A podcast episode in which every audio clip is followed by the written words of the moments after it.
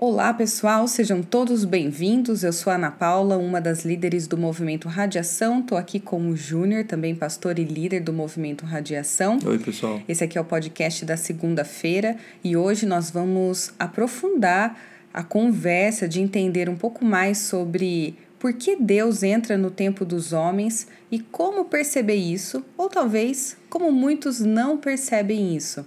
Sábado nós iniciamos uma nova série a última série do ano, que se chama Uma Janela no Tempo. É uma série especial de Natal do Movimento Radiação. Vale a pena conferir se você ainda não fez. E hoje, como de praxe, a gente vai aprofundar nessa questão do tempo. Segura aí, a gente já volta.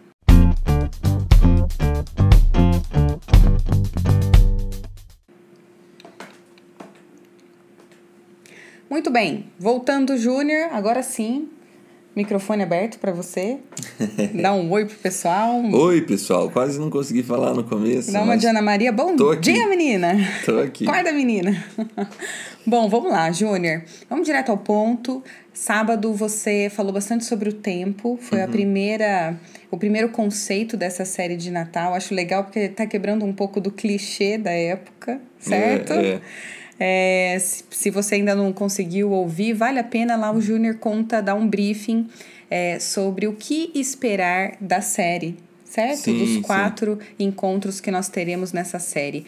Bom, mas vamos comentar um pouco sobre o que, que você quer dizer quando você fala a frase Deus entrou no tempo dos homens. Eu fiquei chocada, porque eu falei, ué, mas quem que veio primeiro, Deus ou o homem? Foi Deus. Como é que Deus que entra no mundo dos homens, no tempo dos homens? Então, é, é importante você tocar nesse assunto, porque antes de mais nada, Deus criou o tempo, né? Exato. Ele é o criador do tempo e colocou a humanidade dentro dele, né? Sim, ele é atemporal.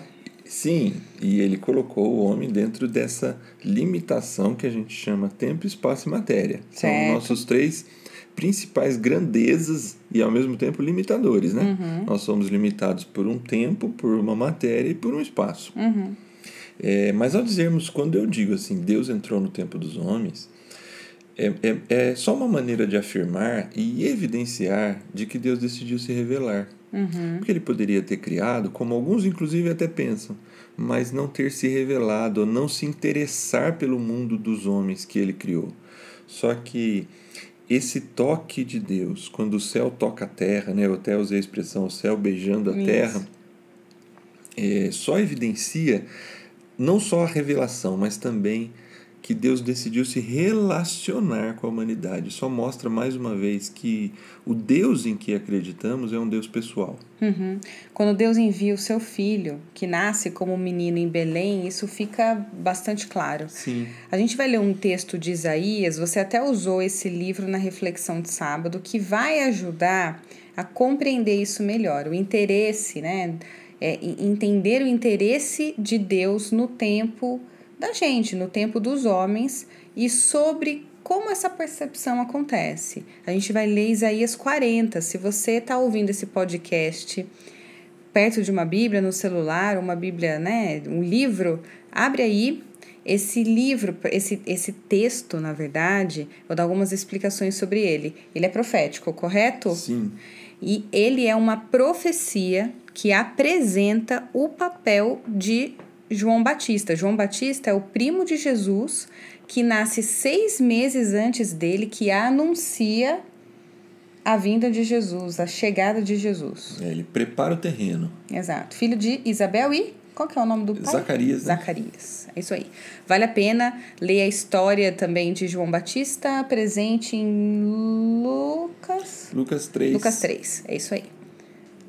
É isso aí. É, essa relação é importante entre o que está acontecendo no Cronos, né, o, no tempo, e o calendário de Deus. O Cronos é o nosso tempo.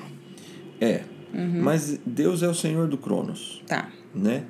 É, só que essa série que a gente vai falar de Janela no Tempo vai ser muito legal aqui no podcast, mesmo ali durante a série, fazer essa relação, né? Uhum. Isto é, no tempo dos homens está nascendo lá de Isabel João Batista. E em Isaías 40, mais ou menos 600 an anos antes de João Batista nascer, é, Deus já está antevendo, prevendo, preparando tudo isso.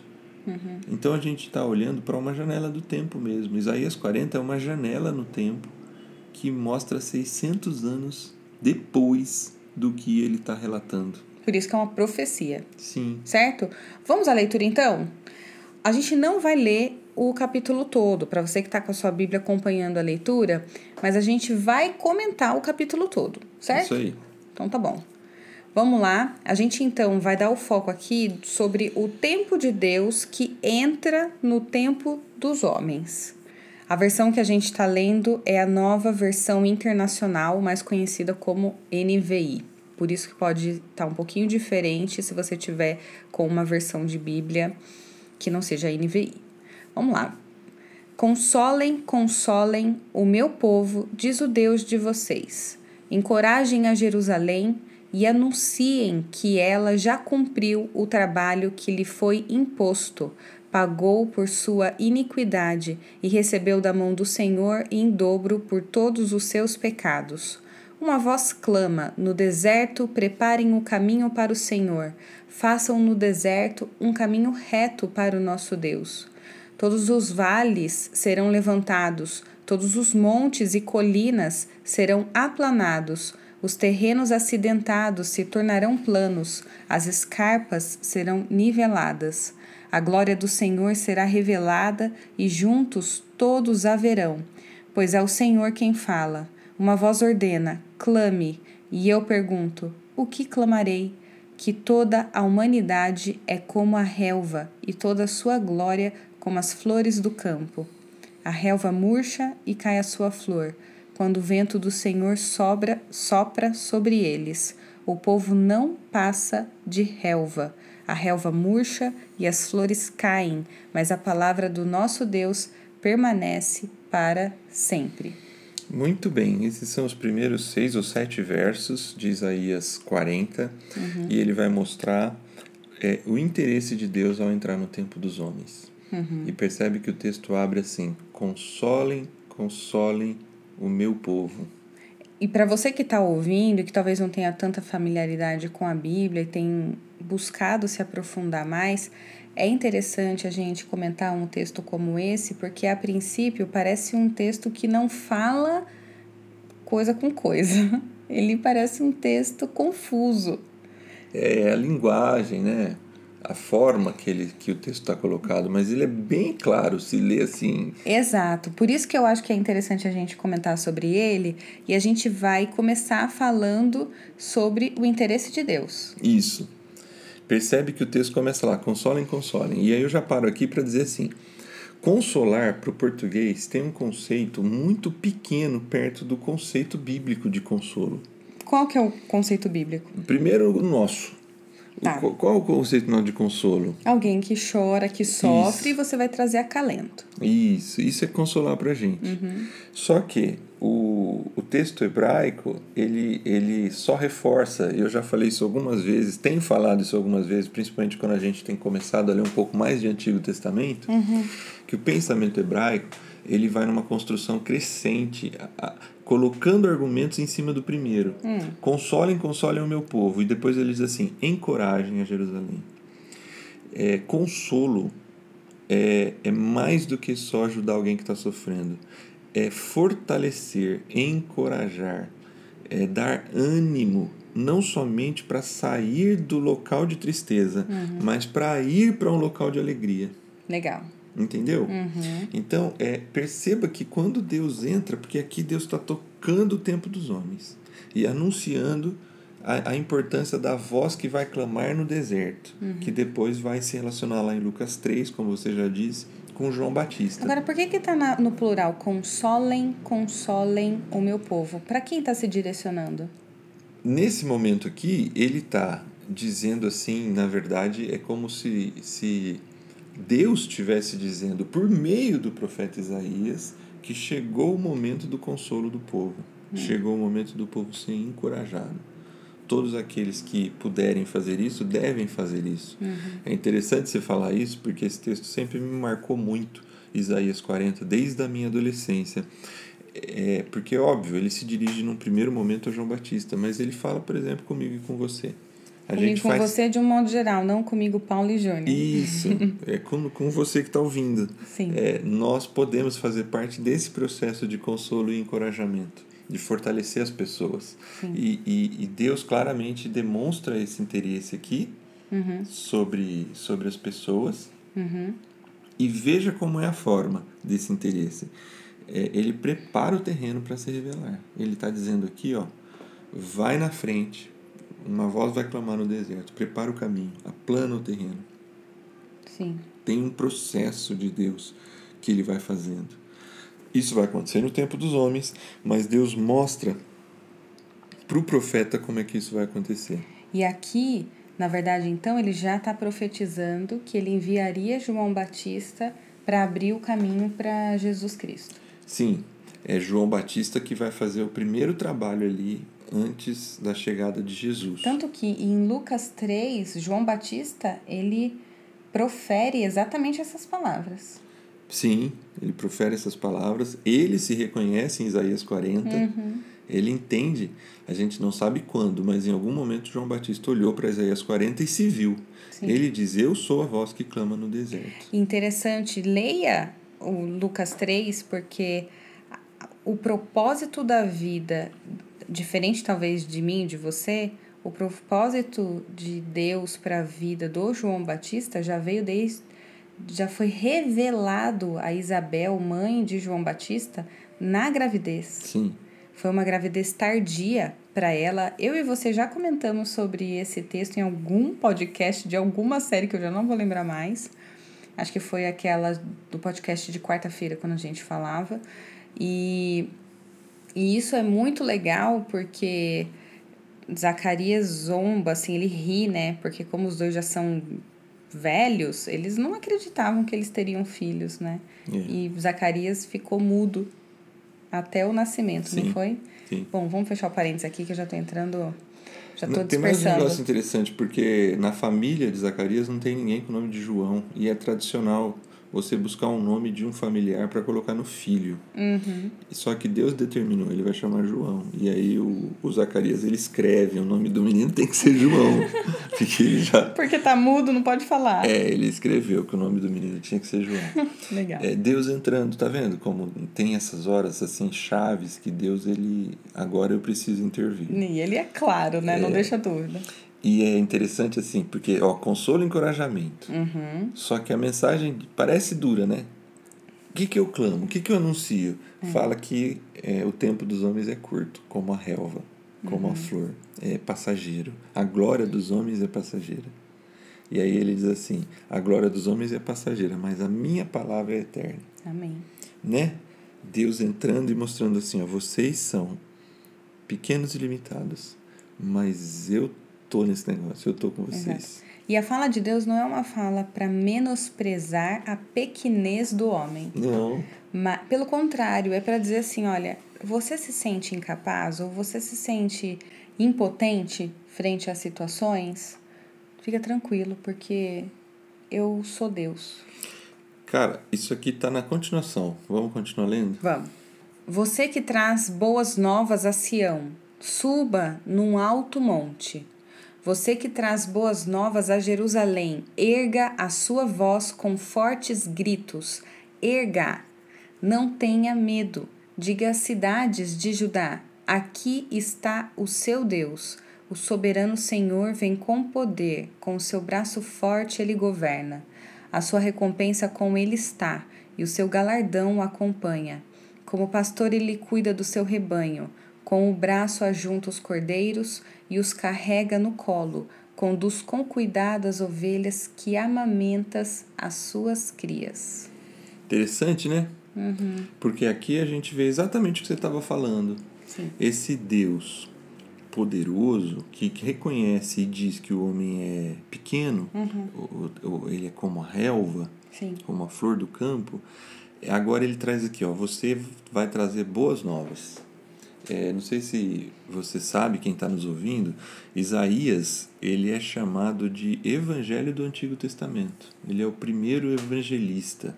Uhum. É, Alguns chamam de proto-evangelista, proto-evangelho, porque é ele, dos profetas do Antigo Testamento, que melhor é, destacam essa a boa notícia do reino de Deus. Uhum. E olha como isso nesse texto é perceptível. Ele é Deus, soberano, poderoso, governa com braço forte e traz recompensa nas suas mãos. Sim. Toda essa visão nos levaria, na sequência do texto, talvez a ver um Deus que traria justiça ou vingança ou uma mão de ferro. Uhum. E olha como Deus aplica o seu poder, o seu braço forte. É. Como cuida, pastor, ele é, cuida do seu cuida rebanho. Do rebanho. É, esse, veja como ele apresenta Carrega a boa notícia. no colo, é, conduz com cuidado. O poder de Deus se manifesta na sua graça, no seu amor e na sua misericórdia. Isso é assim, é um chute nos homens, porque a gente entende poder do ponto de vista da força, da violência. E da afirmação. Então, o tempo todo o homem precisa afirmar o seu poder, afirmar a sua autoridade. E Deus, ele afirma tudo isso. Isso. Mas não de uma forma autoritária, como muitos isso. pensam. Pelo contrário, a forma como Deus se, se, se, se, se apresenta é com amor. É porque ele pode, pode destruir tudo. Pode. É poderoso para tanto. Sim. É só que ele não precisa dessa autoafirmação. E aqui é, é graça. Ele se revela com graça. Ele decide ser assim, amoroso. Olha os verbos: cuida, ajunta, carrega, conduz. Com cuidado. Com cuidado. Todos esses verbos apontam para a boa notícia. Uhum. Ele decidiu entrar no tempo dos homens para trazer uma boa notícia. Aí está Deus. E Deus quer cuidar, carregar, ajuntar, conduzir. Sim. É muito interessante perceber é, é, como Deus se relaciona com o tempo dos homens. Ele entra no tempo dos homens nesse sentido. Ele é o criador do tempo dos homens. Uhum. Mas ele entra para demonstrar o seu amor e se abrir para o relacionamento. É. E aí a gente vai continuar a leitura e é assim, eu sou apaixonada por essa parte do texto. Qual parte? A que eu vou ler. Tá bom. Quem mediu as águas na concha da mão ou com o palmo definiu os limites dos céus? Quem jamais calculou o peso da terra ou pesou os montes na balança e as colinas nos seus pratos? Quem definiu limites para o Espírito do Senhor ou instruiu como seu conselheiro? A quem o Senhor consultou que pudesse esclarecê-lo e que lhe ensinasse a julgar com justiça? Quem lhe ensinou o conhecimento ou lhe apontar o caminho da sabedoria? Na verdade, as nações são como gota que sobra do balde, para ele são como pó que resta na balança.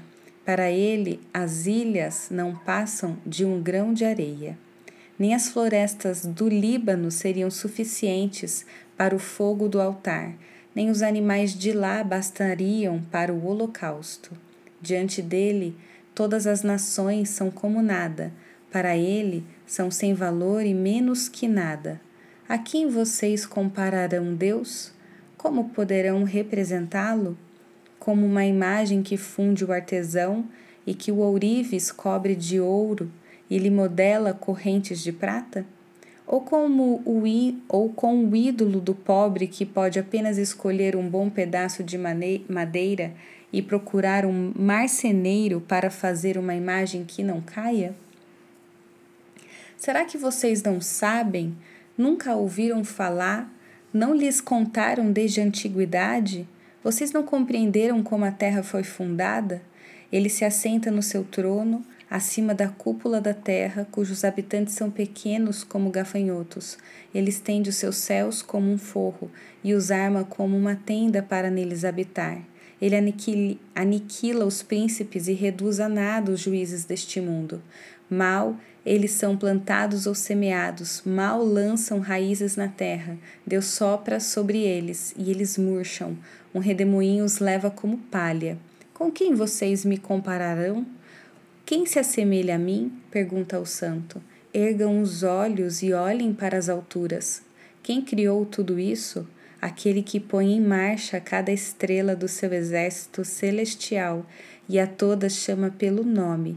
Tão grande é o seu poder e tão imensa a sua força que nenhuma delas deixa de comparecer. Ai, eu amo.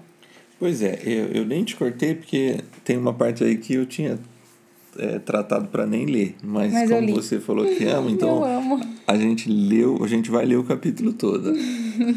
é, mas esse texto ele mostra a grandiosidade, o poder, a imensidão, a ilimitação de Deus. Sim. Né? E perceba a dança do texto. Eu gosto de perceber isso. Começa mostrando o poder de Deus, a, a, a limitação do homem, e aí dá a boa notícia. Uhum. E agora ele volta de novo a apresentar uhum. a grandiosidade de Deus. É uma concha na mão, toda a água do, do, do oceano, uhum. né? para mostrar assim: é, Deus é muito, muito, muito grande. É, o detalhe, o importante dessa passagem aqui é Deus ele toca, Deus ele é esse ser todo poderoso que toca no tempo no tempo dos homens, né? Sim. E, e aqui a gente caminha para o encerramento, né? Porque diante de tudo isso ainda fica uma pergunta que o profeta vai fazer, mas que ela está presente na gente com muita frequência. E eu com tudo isso. Uhum. É, o que, que como isso se relaciona comigo? O que, que, o que faz sentido todo esse texto? Uhum. Pra... Onde que ele tan, me tange? É a minha própria realidade, né? Porque falar Sim. o tempo dos homens, né? É. Ainda fica muito generalista, fica. né? Macro demais. É, e eu, né? Uhum. E o texto vai falar disso. Vamos ler o finalzinho? Vamos. Por que você reclama ao Jacó e por que se queixa ao Israel? O Senhor não se interessa pela minha situação. O meu Deus não considera a minha causa? Será que você não sabe, nunca ouviu falar o Senhor é o Deus eterno, o Criador de toda a terra. Ele não se cansa nem fica exausto. Sua sabedoria é insondável. Ele fortalece ao cansado e dá grande vigor ao que está sem forças. Até os jovens se cansam e ficam exaustos, e os moços tropeçam e caem. Mas aqueles que esperam no Senhor renovam as suas forças, voam bem alto como águias, correm e não ficam exaustos andam e não se cansam. Muito bem, terminamos. Ah, é. Ele fecha com chave de ouro. Sim, porque ele traz a pergunta que está no coração de qualquer ser humano, né? Uhum. É, o senhor não se interessa pela minha situação? Meu Deus não considera a minha causa? É. é essa Acho é uma... eu, eu não sei, né? Eu, eu já fiz essa oração. Eu já, eu já, eu já perguntei para Deus, Senhor, desculpa, posso. Posso. posso levantar a mão. Levantar a mão eu, aonde que eu tô. Oi, hello. Isso. Né? E é incrível, Deus não deixa a gente sem resposta. É, é, e aqui tem uma resposta muito interessante e que vale para todos nós, né? Será que você não sabe? Você nunca ouviu falar? O é. Senhor, o eterno Deus, o Criador de toda a terra, ele não se cansa, não fica exausto. Uhum. É, primeiro ele está dizendo assim, ele está atento a todas as coisas. Uhum. Não tem um só momento em que ele está cansado e desatento. Uhum. E aí ele vai dizer assim, é, ele fortalece o cansado e dá grande vigor ao que está sem forças. Uhum. E aí ele vai construir que todos se cansam, todos ficam exaustos, até os mais jovens. Uhum. E aí ele termina. Mas os que esperam no Senhor renovam suas forças, Sim. voam bem alto como a águia, correm e não ficam exaustos, andam e não se cansam. Sim. Tem uma verdade infalível nesse texto aqui. E aí a gente responde uma das primeiras perguntas que você fez na abertura desse podcast. Por que alguns percebem uhum. e outros não conseguem perceber a ação de Deus no tempo, nesse tempo da minha vida, da sua vida, na vida pessoal da gente? Por quê? Esse texto fala algo que o texto que a gente leu no sábado também fala. Uhum. Nenhum ouvido ouviu, uhum. nenhum olho percebeu um Deus além de ti que trabalha para aqueles que nele Espera. Você lembra daquela música do VPC toda vez que você lê esse, Lembro, lembro, esse texto também? E, e aqui o texto diz a mesma coisa. É, aqueles que esperam no Senhor renovam suas forças. Mais uma vez, um verbo importante: esperar. Isso. Mas Será que o assim. esperar é ficar parado Não, ou é aguardar? não. É o quê? É reconhecer que precisa. É mesmo? É porque não é nem aguardar nem ficar parado. Uhum. É esperança. Hum. É a ideia assim de eu preciso do Senhor para renovar as minhas forças. Eu preciso do Senhor na minha história. Quem precisa é ver. E não porque você tem um Percebe. problema para ser resolvido, Não. porque quando for resolvido você esquece de Deus. Essa é a tendência. É, não é, é uma é, é claramente É se assim, subordinar a esse Deus que a gente leu o capítulo Isso. todo. E, e ter e, e se sentir sede dele, necessidade dele, vontade de ter ele, entendeu? O, o, essa, esse final de semana, em vários aspectos, a gente foi alcançado por essa mesma verdade em algumas conversas. Gente que claramente demonstra que está precisando de Deus. E Deus se volta para esse coração que precisa. Esse é, essa é uma verdade Esse infalível. é o coração contrito. Isso. É Deus está em busca daqueles que precisam. Sim. É, se de você- adoradores que o adorem em Em espírito, e em verdade. verdade. Então, se você acha que não precisa, que tá tudo bem, Ou que assim, ah, eu não tenho um problema, então eu não, assim, eu, né, eu não sou como aqueles que precisam, não tem nada na minha vida que faça eu precisar ter essa sede de Deus. É como é como se Deus dissesse assim, tudo bem, é, é, ok. ok, é tudo sem problema. Mas, Mas Deus é tão amoroso que essa mesma pessoa, no dia que falar assim, eu preciso, Deus se apresenta. Ele renova as forças. Então, assim, por que, que algumas pessoas percebem e outras não? Alguns vão fazer essa análise sociológica somente. É porque são pessoas que têm carências. Uhum. E aí é frio, né? É. Porque parece que é um. Você se achega a Deus por comodidade ou por necessidade. É, é. Mas é assim.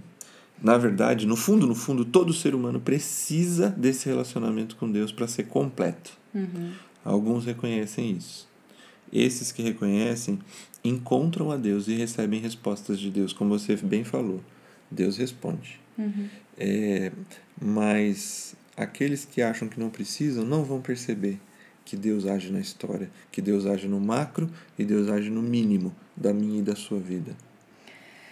Para você refletir, pensa aí como você como você tem encarado todo esse processo e, e, e o que isso tem significado, né? Qual é o, o tempo de Deus para você e qual é o momento em que Deus passa a fazer parte do seu mundo, né?